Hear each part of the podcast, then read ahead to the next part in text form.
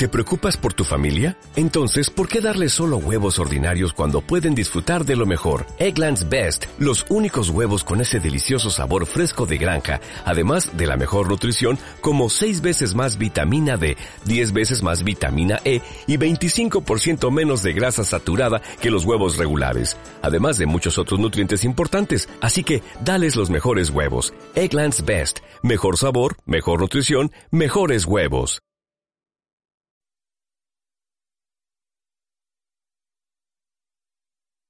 Saber más, el programa de ciencia más abierto.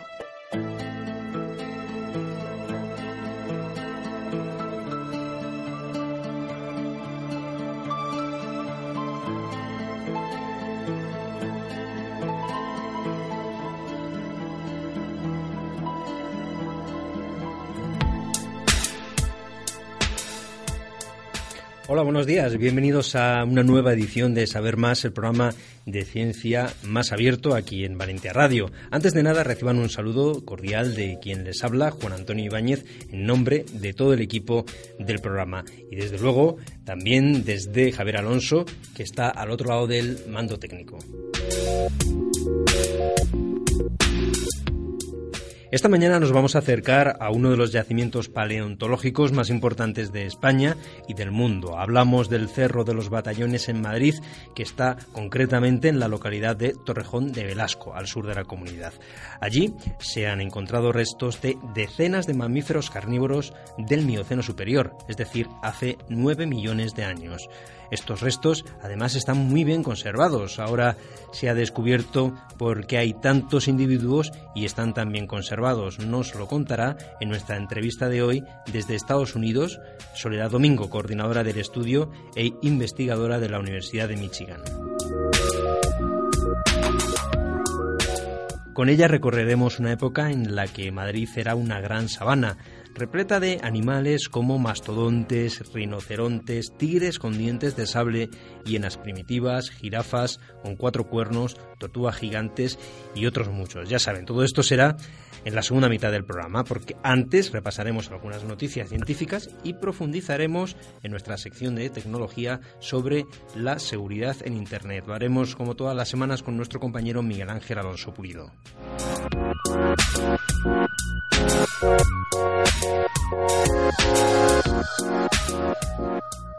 En primer lugar, como todas las semanas, hacemos un repaso por la información científica en general y, como todas las semanas, con la ayuda de Hernán Bravo.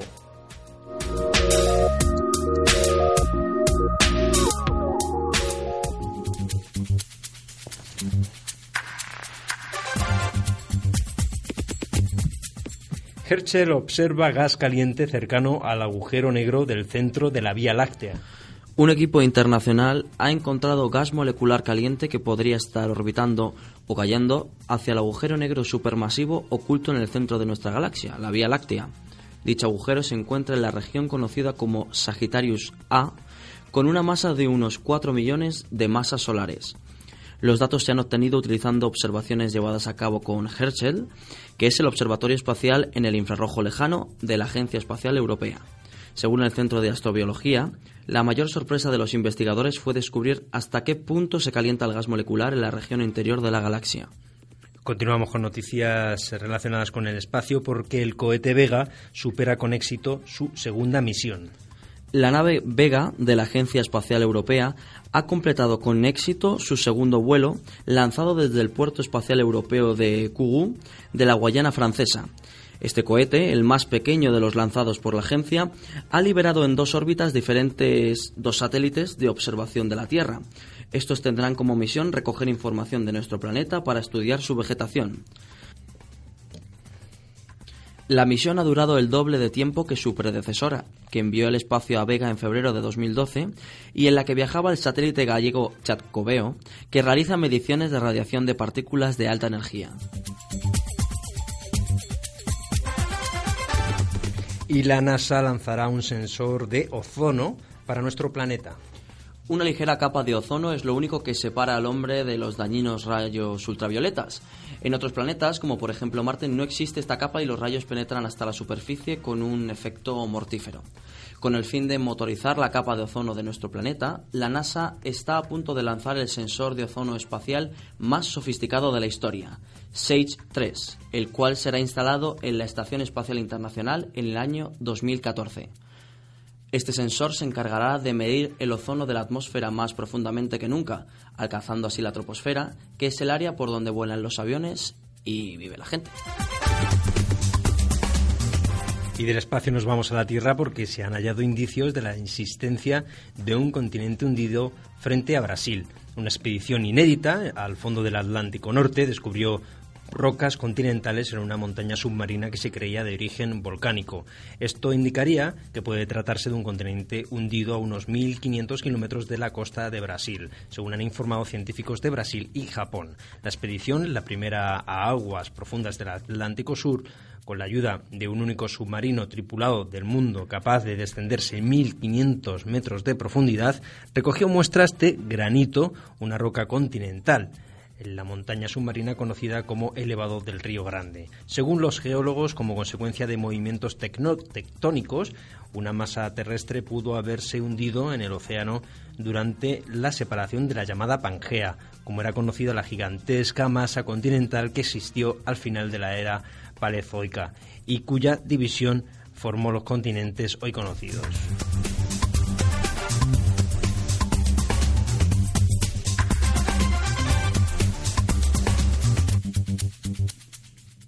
Hallada una nueva especie de dinosaurio en Canadá. Científicos de la Universidad de Toronto, Canadá, y la Universidad de Cycle, Estados Unidos, han identificado una nueva especie de dinosaurio herbívoro. Los fósiles se han descubierto en Alberta, Canadá. Se trata de Acrotoulus audeti, un dinosaurio de unos 40 kilogramos de peso y 1,83 metros de largo. Representa el mayor dinosaurio con cráneo huesudo en América del Norte y probablemente en el mundo, según afirman los científicos. Los neandertales del Sidrón eran diestros. 11 de los 13 neandertales que habitaron en la cueva del Sidrón, Asturias, eran diestros. Este es uno de los resultados de un estudio del Consejo Superior de Investigaciones Científicas en el que se ha, se ha analizado las estrías de más de 60 piezas dentales de esta especie homínida.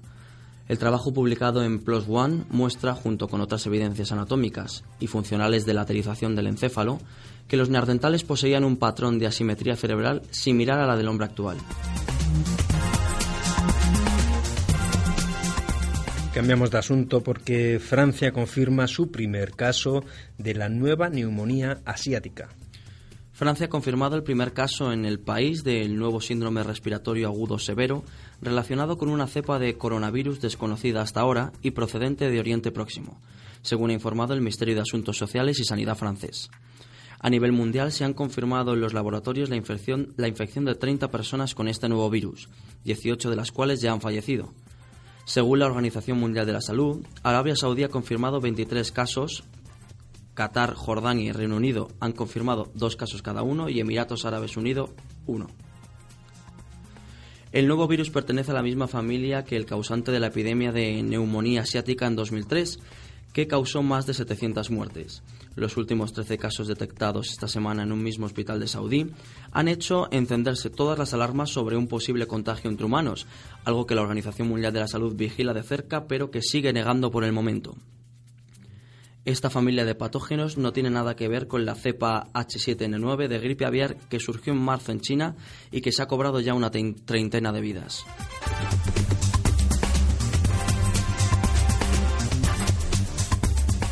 Operan con éxito a un feto con obstrucción de laringe.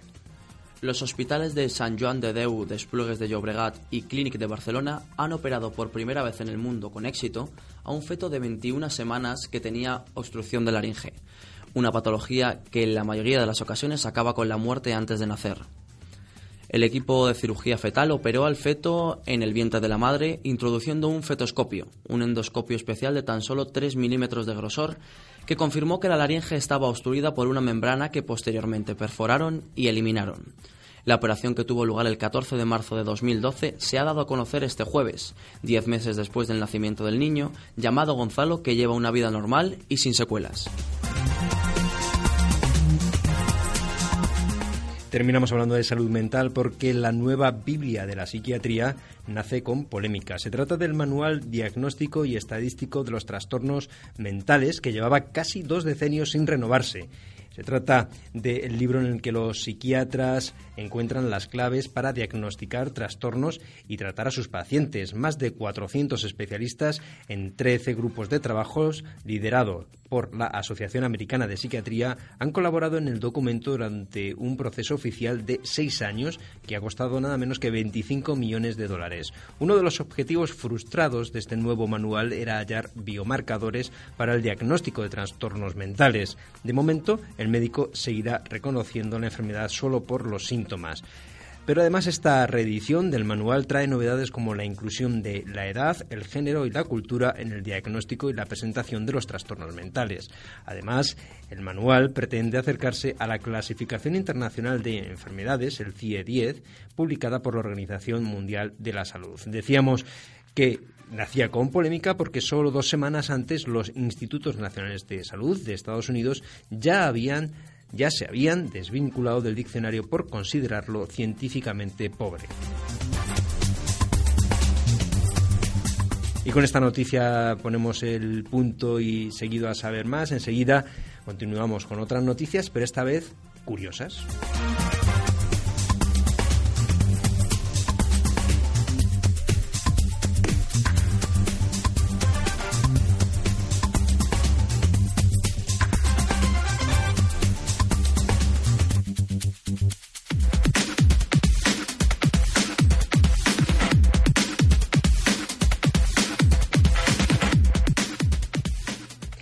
Momento saludamos a nuestra compañera Paula Vité, que nos trae algunas noticias un poquito más curiosas, aunque noticias científicas también hay que decir. ¿eh?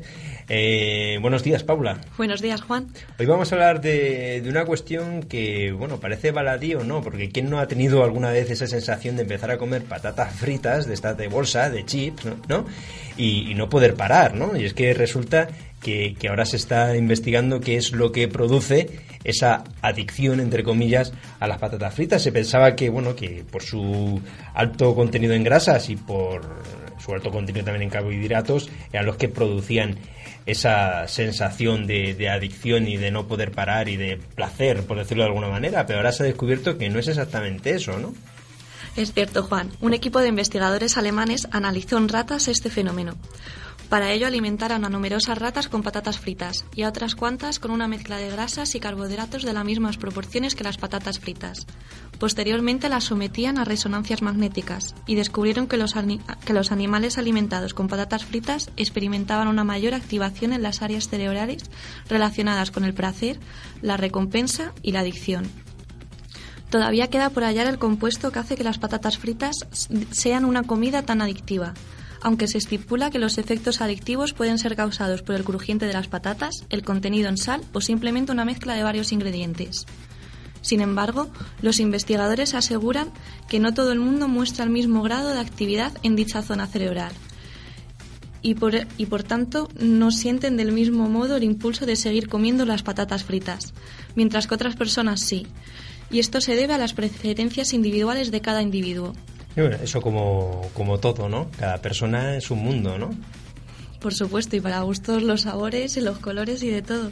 Y bueno, ya averiguaremos en un futuro si realmente lo que produce esta edición es un ingrediente secreto, ¿no? Por decirlo de alguna manera, ¿no? También, Paula, esta semana nos traes otra noticia relacionada con eh, cómo mejorar la coordinación de nuestras neuronas. En alguna ocasión, eh, ya se ha hablado de ellos, pero día a día se demuestra mejores y mayores efectos de la meditación. En efecto, Juan, un estudio publicado en la revista científica PLOS ONE asegura que meditar mejora la coordinación de neuronas. Para realizar dicho estudio se comprobaron con resonancias magnéticas los cerebros de 10 meditadores de un monasterio budista y otros 10 de personas sanas que no realizaban esta práctica. Gracias al estudio se detectó que durante la meditación tienen lugar cambios funcionales, como el aumento de la plasticidad cerebral, que pueden mejorar la coordinación entre las conexiones de los circuitos cerebrales y los químicos, que afectan a la estructura psicológica del cerebro. Los investigadores también afirman que la meditación puede inducir cambios permanentes y positivos, influyendo de manera positiva en la salud y en el bienestar del individuo. Se prevé que esta práctica pueda ser de gran ayuda en aquellas enfermedades que producen una alteración en la atención, la depresión, la ansiedad, la conducta y el estrés. Pues habrá que probar. ¿Tú has meditado alguna vez, Paula? Todavía no, tengo que empezar a hacer yoga. Tendrás que, comenzar. Es una, es, es, una sensación curiosa. Yo siento como las neuronas me funcionan mejor cada vez. Pero bueno, muchas gracias, Paula. Te esperamos la, la semana que viene con alguna noticia de estas que nos atrapan la curiosidad. Hasta la semana que viene. Hasta la semana que viene.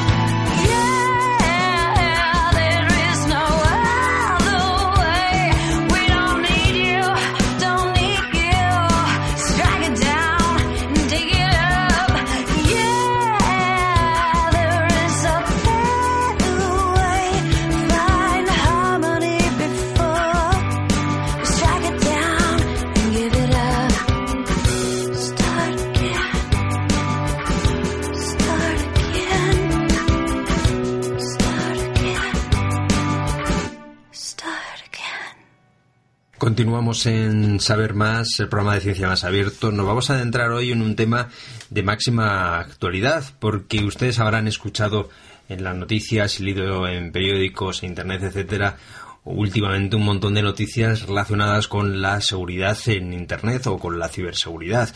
Casos como el de el mayor ciberatacante del mundo que ha sido detenido en España hará unas semanas, un ciberatacante holandés que atacaba desde nuestro país a una empresa suizo, británico-suiza, eh, con eh, ataques de denegación de servicio. Bueno, es una terminología, un método de, de ataque y otros casos como eh, el recientemente conocido también el caso de Associated Press en el cual se, se atacó la cuenta de Twitter.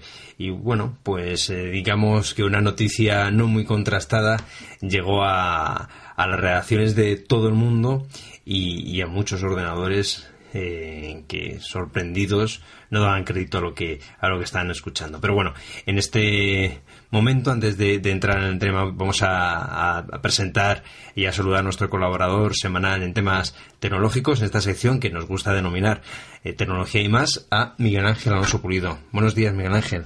Buenos días, Juan Antonio. Vaya casos que, que, con los cuales nos estamos enfrentando últimamente. Bueno, por no, no, he mencionado todo lo que tiene que ver con, con, China, el ciberespionaje, las acusaciones cruzadas de países. Bueno, es decir, eh, están pasando cosas que realmente nos ponen a las puertas o, o, estamos ya dentro realmente de un nuevo escenario en el cual, bueno, ya se está hablando de ciberguerra, se está hablando de ciberespionaje, todo está cambiando todo, todo muy rápidamente, ¿no? Todo está cambiando rápidamente en efecto y al final lo único que hace Internet y las redes es reflejar lo que viene en la vida real. Todos sabemos que en la vida real, por desgracia, tenemos crímenes, hay guerra, espionaje, suplantación de identidad, pues todo eso se traslada a la red. Y ahí lo tenemos, por ejemplo, el caso que mencionabas de la cuenta de Societe Express. Esto fue eh, a finales del pasado mes de abril eh, pues eso, se hackeó la cuenta en Twitter de la agencia. Eh, eso, el que hackeen la cuenta por sí mismo no es nada extraordinario, como vamos a comentar ahora.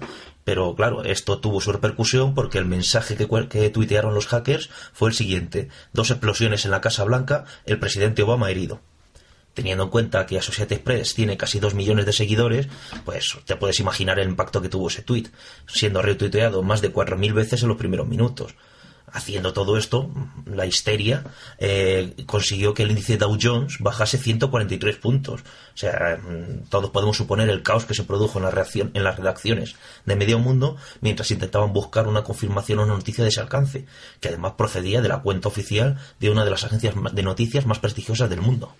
efectivamente, eh, si hay una cosa eh, que caracteriza todo lo que tiene que ver con los ataques en el ciberespacio o a través del ciberespacio es esta capacidad de propagación, de diseminación de, la información y de, y de eh, los propios ataques y desde luego el punto de vista global. Es decir, que un ataque, como decíamos, se puede hacer en España para una empresa que, que está en, en, Suiza o eh, vete todo a saber desde dónde se hackeó la cuenta de Associated Press. A saber, ¿no? Estamos hablando de una amenaza que es global, que es real. Cambia todo. Al fin y al cabo, tener Internet lo que nos hace es que podamos estar todos conectados. Y este mundo, nuestro mundo, está cada vez más conectado en todos los aspectos y en maneras que no nos podríamos ni imaginar hace pocos años. Pero bueno, también esa misma rapidez que mencionaba se produjo en el sentido contrario. A los pocos minutos la cuenta de Associated Express en Twitter fue suspendida, los índices bursátiles volvieron a la normalidad, el tweet fue lógicamente desmentido y todas las partes implicadas se pusieron en marcha pues, para comprobar qué es lo que había fallado. Al parecer fue un ataque en el que una persona concreta de Associated Express recibe un correo electrónico que es falso, supuestamente enviado desde una dirección falsificada de un superior o compañero suyo que le pedía la contraseña y con todo eso bastó para montar el caos, aunque fuese solamente durante unos minutos. Hay ya un grupo denominado Syrian Electronic Army que ha reivindicado la acción, aunque bueno, eso ya la autoría y todo lo demás es un tema que se lo dejamos con gusto al FBI, que a nosotros aquí en Saber Más nos interesa mucho más todo lo que esta historia ha puesto de manifiesto, que no es otra cosa que la importancia de la seguridad en Internet. Eh, cuando hablabas de autoría también estamos hablando de ciberactivismo, ciberterrorismo, es decir, son, son muchos temas en en, uno desde luego, ¿no? Pero vamos a, la parte de inicio, ¿no? Primero tenemos que protegernos nosotros mismos, ¿no? Nosotros tenemos también muchos datos en Internet y, y muchas veces no nos damos cuenta que nuestras contraseñas son vulnerables. Efectivamente, la seguridad en Internet, como en todas partes, empieza por uno mismo y por tener cuidado con las contraseñas que eliges y utilizas. Ten en cuenta que Associated Express, la Policía Nacional, Lady Gaga, Cristiano Ronaldo o yo mismo, todos tenemos una cosa en común, que es que para acceder a las cuentas de Twitter solamente nos hace falta saber la contraseña. La compañía Twitter lleva tiempo estudiando e intentando cambiar esto para implementar un sistema de verificación en dos pasos. De esta forma, pues si quieres cambiar la contraseña o acceder desde una dirección IP distinta a la habitual, te pide confirmación mediante un SMS a tu teléfono móvil. Eso sería un paso en la buena dirección, pero lo cierto es que poco se puede hacer cuando son muchas las personas que conocen una contraseña de una entidad, de un colectivo o de algo, como parece que era el caso de Society Press. Al final lo mejor es poner en práctica siempre las buenas costumbres del mundo real en el mundo virtual, porque un secreto deja de ser secreto cuando lo sabe demasiada gente.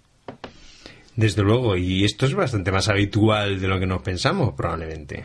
Bastante más habitual, desde luego, porque toda la gente que hace de Internet, todos estamos afectados por esto, podemos estar afectados, perdón, por estos problemas y nos pueden hackear en cualquier momento la inmensa mayoría de los robos de contraseñas de Internet pues no van a llegar nunca a tener la repercusión del caso de Associated Express, pero sí que se producen cada día miles de delitos informáticos en forma de robo de contraseñas u otros.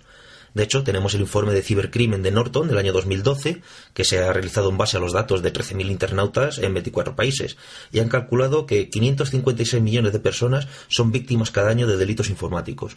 Eso, haciendo la cuenta fácil, se traduce en unas 18 víctimas cada segundo. Desde que hemos empezado la sección hace unos minutos, miles de personas han sido víctimas ya de ciberdelitos. Y nos de extrañar porque es que todos estos crímenes afectan al 46% de la población internauta. Vamos, casi la mitad de la población internauta adulta ha sido víctima de ataques como malware, virus, hacking, estafas, fraudes, robos. Según el informe, además, esto se traduce en unos 85.000 millones de euros de coste a escala mundial de cibercrimen. Estas cifras pues, son muy grandes, pero desde luego ponen de manifiesto que el que hackeen una contraseña de una cuenta de Twitter es mucho más común de lo que podías pensar. Y que dice contraseña de Twitter, dice cuentas de banco, tarjetas de crédito, etcétera, etcétera. Esto da un poco de miedo realmente. Sí, pero bueno, esto como todo, tienes que tener miedo pero tampoco puedes vivir con miedo. Al fin y al cabo vas a tener que seguir utilizando tus cuentas de Twitter, tus redes sociales, hacer tus transacciones por Internet. Simplemente tienes que tener más cuidado. Ahí donde entra esta palabra mágica que es la concienciación. Tenemos que concienciarnos de los riesgos y tomar medidas para evitarlos y para, en el caso de que se produzca una eh, algún problema, pues saber cómo mitigar ¿no? este, este daño que nos hayan podido hacer, ¿no? Efectivamente, hay que estar siempre muy concienciado de que la seguridad eh, la comenzamos nosotros. Si tienes una contraseña tan básica como 1, 2, 3, 4, eres carne de hackeo, básicamente. Es que no, no te extraña en absoluto que te puedan quitar tu, tu, contraseña y que puedan acceder a tu cuenta de correo, tu cuenta bancaria o de tu tarjeta de crédito. Pero aparte del hackeo hay muchos más tipos de ataque y es bueno que los podamos difundir para que así nuestros oyentes sepan a qué nos referimos cuando hablamos de estos casos. Podemos hablar, por ejemplo, del malware, que es la abreviación de malicious software o software malicioso. Este malware, esto que lo puedes escuchar muchas veces cuando hablamos de estos temas o lees sobre estos temas, son los programas que su objetivo es infiltrarse en un ordenador sin el consentimiento del propietario, bien para dañarlo, para acceder a la información en el contenido o cualquier otro fin perverso. Eh, hay muchos tipos de malware, desde luego, pero el más conocido, vamos, sin ninguna duda para todos nuestros oyentes, son los virus informáticos. Esos programas que se, ejecutan e infectan otros archivos ejecutables dentro del mismo ordenador y te pueden realizar todo tipo de acciones maliciosas borrarte archivos, bloquearte la red o simplemente ponerte un mensaje molesto en pantalla. Aparte, también hay que distinguir de los virus lo que son los gusanos, que son otros programas diferentes, también malware, pero su principal característica es que se pueden duplicar a sí mismos sin necesidad de la ayuda, sea o no voluntaria, del usuario, y su capacidad de propagación y sus efectos pueden ser muchísimo peores. Estos son solamente dos de los ejemplos más dañinos de malware, pero vamos, hay programas maliciosos que se encargan, que pueden hacer muchísimas cosas, recopilar información de tu actividad, robarte tus contraseñas, usar tu ordenador para el envío masivo de correo basura o incluso lanzar un ataque de dos de denegación de servicio, como comentabas antes. Nosotros nos estamos centrando en este momento en, en el usuario, en el usuario particular, pero solo a nivel de de, anotación, eh, tenemos que tener claro que los estados están tomando medidas, que también sufren ataques, que hay eh, programas para proteger las infraestructuras críticas del país, que como todos sabemos ya realmente todo está conectado a través de redes eh, interconectadas, ¿no? Es decir, eh, el, suministro eléctrico, eh, el suministro de, agua, pues, por no decir el sistema financiero, etcétera, etcétera, ¿no? Y las empresas igual tienen que proteger sus activos más valiosos, que son los intangibles, desde luego. Existe cada día más esto que comentamos también al principio de ciberespionaje, pero todo esto es bastante complicado. Nosotros nos vamos a centrar hoy, y es lo que estamos haciendo en este momento, eh, en, cómo protegernos nosotros como, como usuario o cómo también concienciar de, de, alguna manera u otro eh, al público general, ¿no? Pero teniendo en cuenta que el, que el problema es, tiene una envergadura mucho mayor que el, el siempre, bueno, mucho mayor esto es relativo, porque si a mí me entran, me hackean mi, mi Facebook, para mí no hay nada mayor que eso. O si hay una foto comprometida mía que empieza a dar vueltas por internet, nada es más importante para mí, ¿no? Evidentemente, ¿no? Pero digamos que hay, dentro de los niveles, estamos en el nivel básico usuario, ¿no? Y, y, en este sentido, nosotros, los usuarios normales, ¿qué podemos hacer, Miguel? ¿O qué consejo nos podrías dar para para, bueno, protegernos de tanta maldad que hay, al igual en el mundo real, pues por supuesto en el ciberespacio. Efectivamente, Juan Antonio, pues sí, eh, hay muchas cosas que podemos hacer los usuarios de la calle, tú y yo, eh, que podemos hacer para asegurarnos de que nuestro ordenador es seguro. Cosas tan simples como actualizar de forma regular el sistema operativo, usar un navegador que esté actualizado, tener contraseñas seguras y diferenciadas. Es decir, lo que decíamos antes de que una contraseña que es 1, 2, 3, 4 no te vale y si puedes tener contraseñas diferenciadas para cada servicio también es bueno. Además, cámbialas siempre las que te vengan en defecto, incluso en tu router. Y por supuesto, utiliza un antivirus con licencia y actualizado. Con todas estas medidas puedes tener tu ordenador personal bastante seguro, pero hay muchas otras prácticas que puedes utilizar para aumentar tu seguridad. Por ejemplo, si has introducido la información de tu tarjeta de crédito en algún servicio de pago en Internet, es decir, utilizas PayPal, en Amazon tienes registrada tu tarjeta, cosas por el estilo, verifica regularmente siempre los movimientos de tu cuenta bancaria, para si hay alguna sorpresa enterarte en el momento y denunciarlo cuanto antes.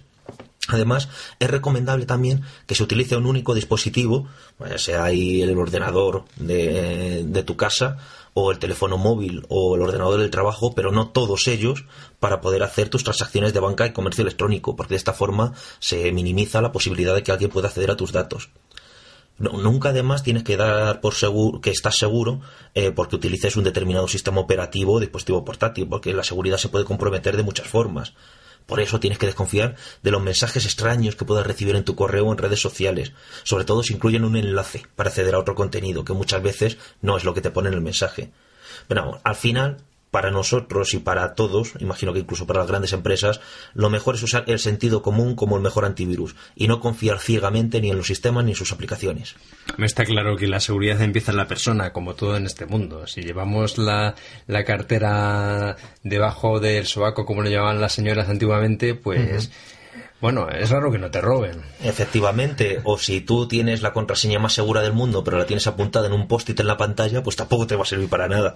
Son prácticas comunes, es sentido común, es tan simple como eso. ¿Y dónde pueden informarse nuestros oyentes? Pues como no podía ser de otra forma, en Internet. Hay bastantes páginas en las que todos aquellos de nuestros oyentes que quieran saber más sobre seguridad Internet o cómo protegerse de los ciberdelitos pueden acceder ahí e informarse. En primer lugar, tenemos la web del Grupo de Delitos Telemáticos de la Guardia Civil, que se encarga de investigar todos los delitos que se cometen a través de Internet y que tiene mucha información sobre cómo actuar y cómo denunciarlos. La web es www.gdt, las siglas de Grupo Delitos Telemáticos, .guardiacivil.es. Repito, www.gdt.guardiacivil.es. Otra web muy interesante es la de la Oficina de Seguridad del Internauta, que la ha puesto en marcha la Secretaría de Estado de Telecomunicaciones, para Telecomunicaciones y para la Sociedad de la Información, en la que podemos encontrar información y ayuda para poder evitar y resolver los problemas de seguridad que nos afecten al navegar por la red. Esta es una dirección mucho más sencilla que es www.osi.es. OSI, las siglas de Oficina de Seguridad del Internauta. También es muy útil la web de la Agencia Española de Protección de Datos, que es además la ley que regula aquí en España toda la protección de nuestros datos. Ahí podemos encontrar muchísima información, desde informes jurídicos a guías para empresas y particulares sobre la protección de nuestros datos en Internet. Y su página web es www.agpd.es. la sigla de Agencia Española de Protección de Datos, pero en vez de la E, una G, agpd.es. Y por incluir a otro más, vamos a destacaros la web de la Asociación Española para el Fomento de la Seguridad de la Información, el ISMS Forum. En su página web podemos encontrar eventos, cursos, noticias y reportajes de todo tipo sobre la seguridad de nuestra información. Tiene su página web en www.ismsforum.es.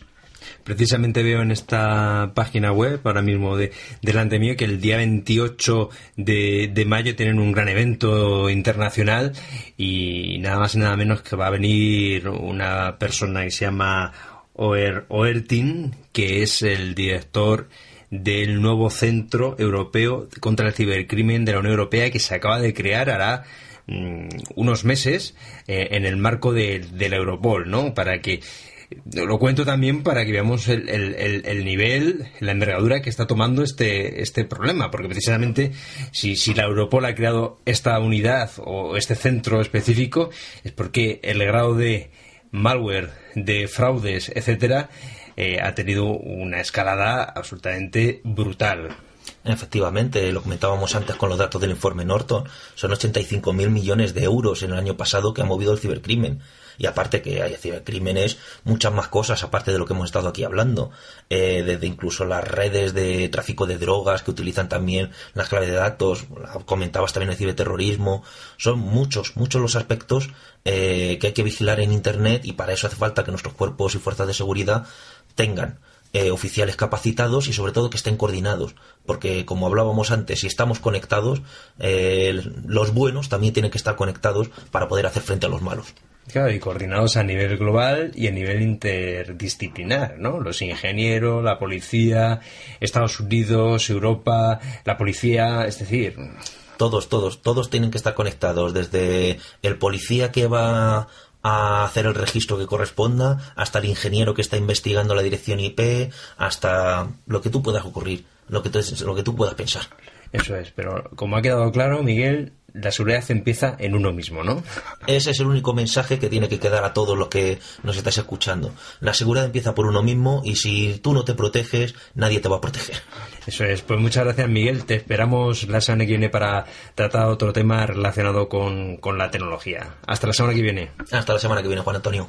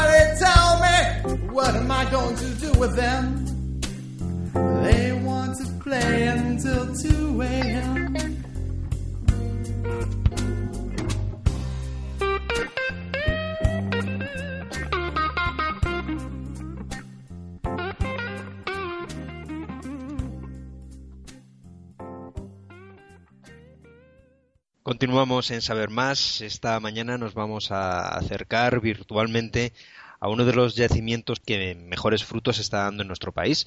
Se encuentra muy cerca de Madrid, en Torrejón de Velasco. En enclave es el Cerro de los Batallones. ¿Qué podemos encontrar allí? Pues toda una joya mundial del registro fósil de mamíferos del Mioceno superior, es decir, hace nueve millones de años. Ahora una investigación ha confirmado la causa de esta excepcional acumulación de restos fósiles de mamíferos carnívoros.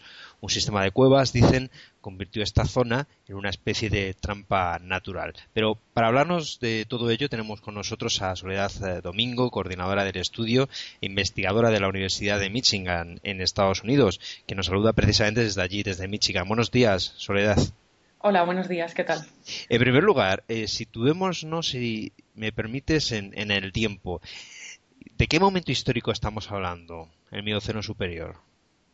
Bueno, pues este es un, momento, eh, este yacimiento se formó hace eh, nueve millones de años, hace nueve millones de años vivían estos animales eh, en una zona muy cerquita a lo que es hoy la ciudad de Madrid, que por supuesto en esa época no estaba, y, bueno, lo que nos tenemos que imaginar es más eh, esta zona, pues como lo que sería hoy una sabana en, en, África. Entonces, bueno, pues con animales eh, como rinocerontes, eh, parientes de los elefantes, parientes de las jirafas, tigres de dientes de sable. Eh, bueno, así un poco como más una sabana africana hoy en día. Ha cambiado un poco, ha cambiado un, poco desde entonces. ¿Y quién se encontró en el centro de los batallones en un primer momento y qué se ha ido encontrando después? Pues bueno, esto empezó porque este cerro estaba siendo explotado para la obtención de, un mineral de la arcilla y entonces, bueno, la maquinaria empezó a desenterrar eh, restos eh, fósiles, empezó a desenterrar eh, huesos. Entonces, bueno, se pusieron en contacto y esto tuvo, esto sucedió en 1991 y se pusieron en contacto con, los especialistas del Museo Nacional de Ciencias Naturales y entonces, bueno, pues ya empezó la investigación, las excavaciones y, bueno, pues ya llevamos desde el 91 y hasta ahora se sigue excavando en estos yacimientos eh, año tras año, normalmente en verano y bueno, pues eh, quizá lo más característico de todo es que de los nueve yacimientos que hemos encontrado, dos de ellos eh, están dominados por, restos de, carnívoros. Y cuando digo dominados es que, vamos, aparece como un 98% de, de fósiles de, carnívoros, algo que, no es para nada usual en el registro fósil y, bueno, son muy pocos los yacimientos que se conocen con estas características y tan antiguos. Eh, supongo que eso les llevaría a, pensar en un primer momento o a investigar el por qué solo carnívoros, ¿no? Claro, claro. Esto, bueno, siempre ha estado eh, en las preguntas eh, año tras año, en las excavaciones que hacen todos estos carnívoros aquí y bueno, pues a medida que se iba progresando en las excavaciones, se iba teniendo una idea mejor de lo que sucedió allí, porque además también se fue avanzando en el conocimiento geológico del de, cerro y entonces lo que se fue viendo es que eh, estos, estas asociaciones de, fósiles aparecían en lo que habría sido, porque hoy en día ya no lo ves como unas cuevas, pero en lo que habrían sido unas cuevas en el pasado, unas cuevas que fueron excavadas en este material arcilloso. Entonces esto eh, también es diferente a las cuevas que normalmente conocemos eh, que están excavadas en, una roca llamada caliza y sin embargo aquí estas cuevas están excavadas en este material arcilloso. Eh, entonces lo que sucedía es que estas cuevas creemos que tenían una entrada superior y los carnívoros iban buscando agua, alimento y entonces se iban incorporando en estas cuevas para luego darse cuenta de que no podían salir. Sin embargo, creemos que la escasez de herbívoros se debía a que esta entrada a las cavidades era bien visible y, los animales herbívoros evitaban la entrada, mientras que los carnívoros, que sí que son animales, bueno, pues que eh, son más ágiles y se atreven más, pues eh, habrían entrado en estas cavidades para, bueno, luego mm, no poder salir de ellas. Funcionó como una trampa natural, por decirlo de alguna manera. Claro, sí, sí. Fue como una trampa natural para estos carnívoros que eh, a medida que se iban incorporando, iban muriendo, pues también se hacían como eh, reclamo para otros eh, carnívoros que seguían el mismo mm, proceso y el mismo destino que, que los otros. Me da la sensación de que se han encontrado mucha cantidad de especies de carnívoros. ¿Es así? Sí, sí, sí. Además es que eh, esto es también bastante importante y es que no solamente se han encontrado una o dos especies, sino que eh, hemos encontrado diez especies diferentes de carnívoros. Entonces, como te decía, tenemos dos tigres de dientes de sable, que son eh, las especies más abundantes. Y bueno, uno sería grande, como del tamaño de un tigre, y el otro un poco más pequeño, como del tamaño de un puma. Pero además de estos, hemos encontrado, bueno, pues un pariente del panda rojo, otros eh, felinos diferentes, luego también hay un animal eh, de una familia completamente extinta que se llamaban anficiónidos y que popularmente se conocen como perros osos, pero no son ni de la familia ni de los perros ni de la familia de los osos, son una familia propia. También hemos encontrado una hiena, eh, bueno, parientes de las mofetas. Entonces, bueno, podéis ver que, que, bueno, que también además de haber muchos restos, las especies son abundantes también. ¿Y cuál es el estado de, los restos? ¿Se han encontrado animales concretos, eh, completos o...? Sí, sí, bueno, hemos encontrado algunas, algunos esqueletos eh, completamente articulados, y lo cual es bastante espectacular. Por ejemplo, eh, recuerdo que en la excavación de 2007 o 2008 encontramos un tigre de dientes de sable, un individuo juvenil, pues completamente articulado, muy, la verdad es que muy bonito. Y luego también, a pesar de que los herbívoros no son abundantes, hemos encontrado un rinoceronte prácticamente eh, completamente articulado en, el, en este yacimiento, en lo que sería el fondo de esta cavidad, y bueno, creemos que este animal eh, llegó allí pues posiblemente mm, accidentalmente. Quizá una estampida o algo así al final hizo al animal que cayese aquí. Eh, ahora mismo están recreando cómo eran aquellos mamíferos que, han encontrado. ¿Cuáles serían las principales diferencias con los actuales mamíferos, los que conocemos actualmente? bueno, pues, por, ejemplo. ¿Cómo? A lo mejor no, son muchas. bueno, yo creo que si fuésemos a esa época, algunos de los animales eh, los reconoceríamos porque bueno, en el Mioceno ya muchas de las familias de mamíferos que conocemos hoy en día ya existían.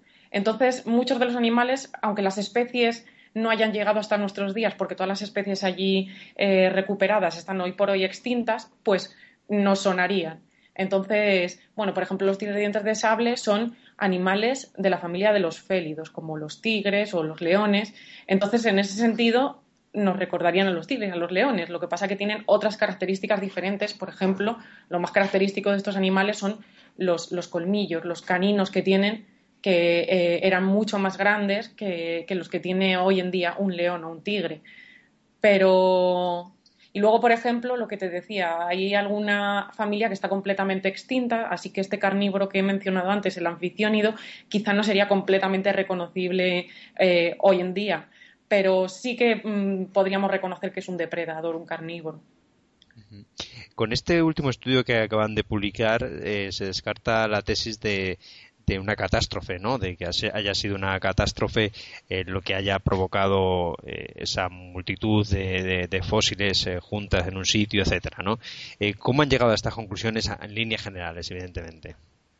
Bueno, pues lo, bueno que tiene trabajar en un yacimiento que tiene tantísimos restos es que eh, puedes eh, determinar más o menos cuál era el perfil de mortalidad, es decir, eh, el perfil de edades representado en el, en el yacimiento.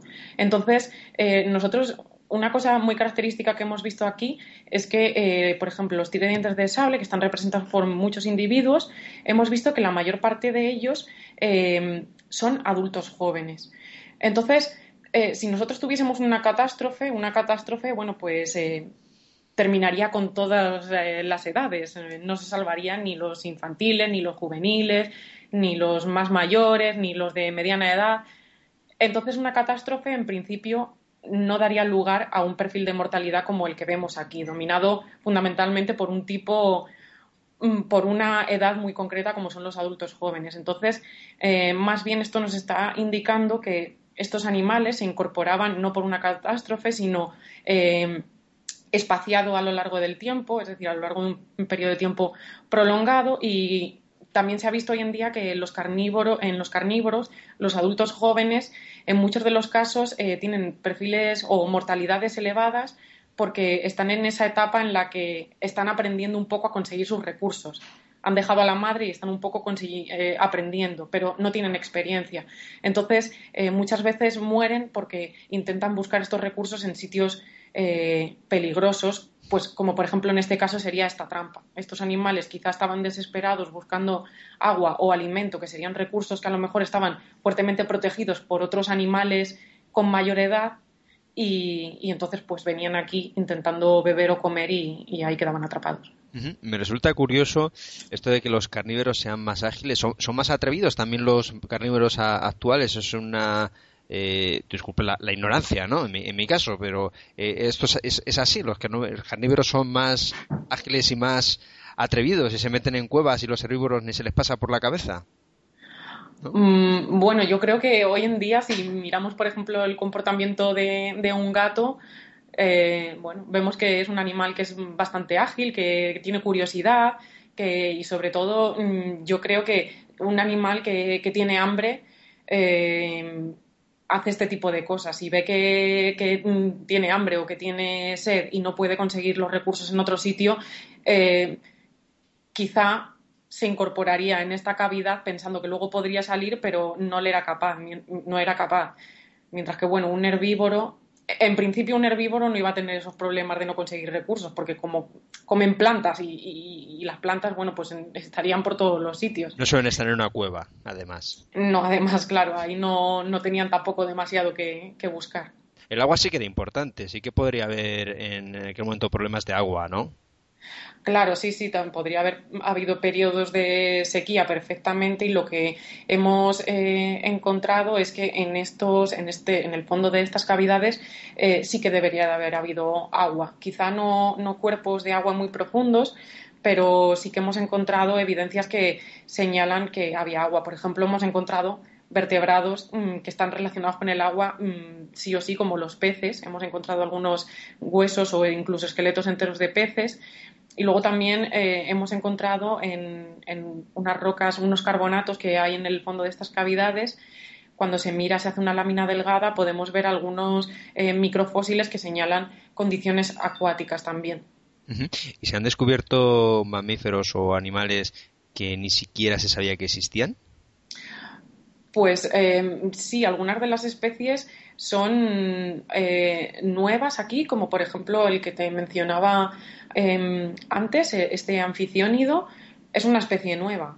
Y luego también, además de estarse conociendo especies nuevas, eh, se está sabiendo mucho más acerca de especies de las que antes eh, en otros yacimientos apenas había uno o dos restos. Entonces aquí ahora en este yacimiento hemos encontrado, bueno, y, también en muchos otros de, en, el resto de los yacimientos del Cerro Los Batallones, como se encuentran prácticamente todos los huesos del esqueleto preservados, pues imagínate, se puede conocer muchísimo más de lo que se conocía antes acerca de especies que sí que se conocían, pero muy poco en otros yacimientos, además de estas nuevas que, están apareciendo aquí. Hemos hablado de plantas, de agua, de recursos en general. Eh, ¿Estos descubrimientos están sirviendo también o pueden servir para, reconstruir cómo sería la, fauna de la zona en aquel momento? bueno, la fauna de la zona sería lo que, lo que eh, estamos encontrando en, estas eh, cavidades. Y luego también lo que es eh, interesante es que se pueden hacer estudios de, bueno, pues que no, normalmente no están permitidos en otros yacimientos. Por ejemplo, aquí también hemos hecho estudios de isótopos estables en el esmalte de los dientes de estos animales. Entonces, esta es una técnica para eh, hacer estos análisis que, bueno, no es destructiva, pero sí que hay que coger una pequeña muestra, como los carnívoros.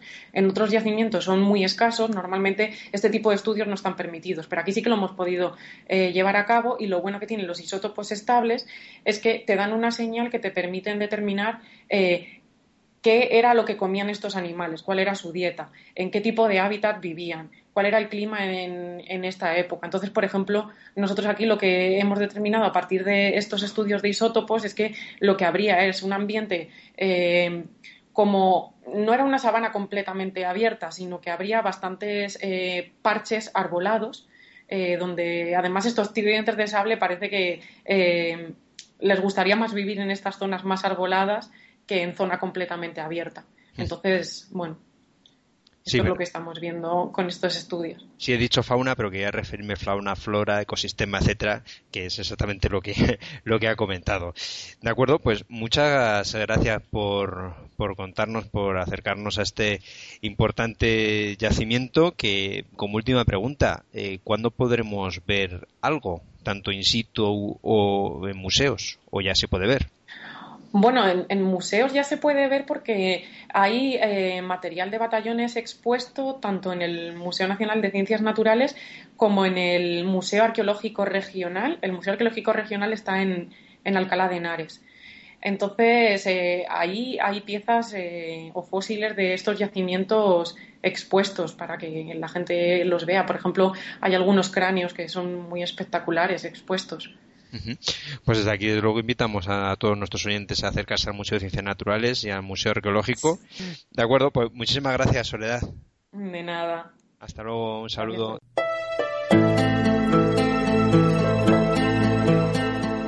Con la entrevista sobre el yacimiento paleontológico del Cerro de los Batallones terminamos nuestro programa de hoy.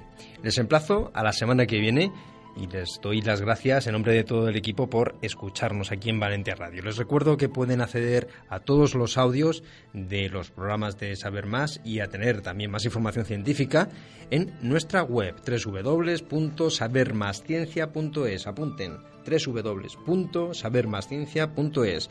Pasen una buena semana ya saben, sean curiosos.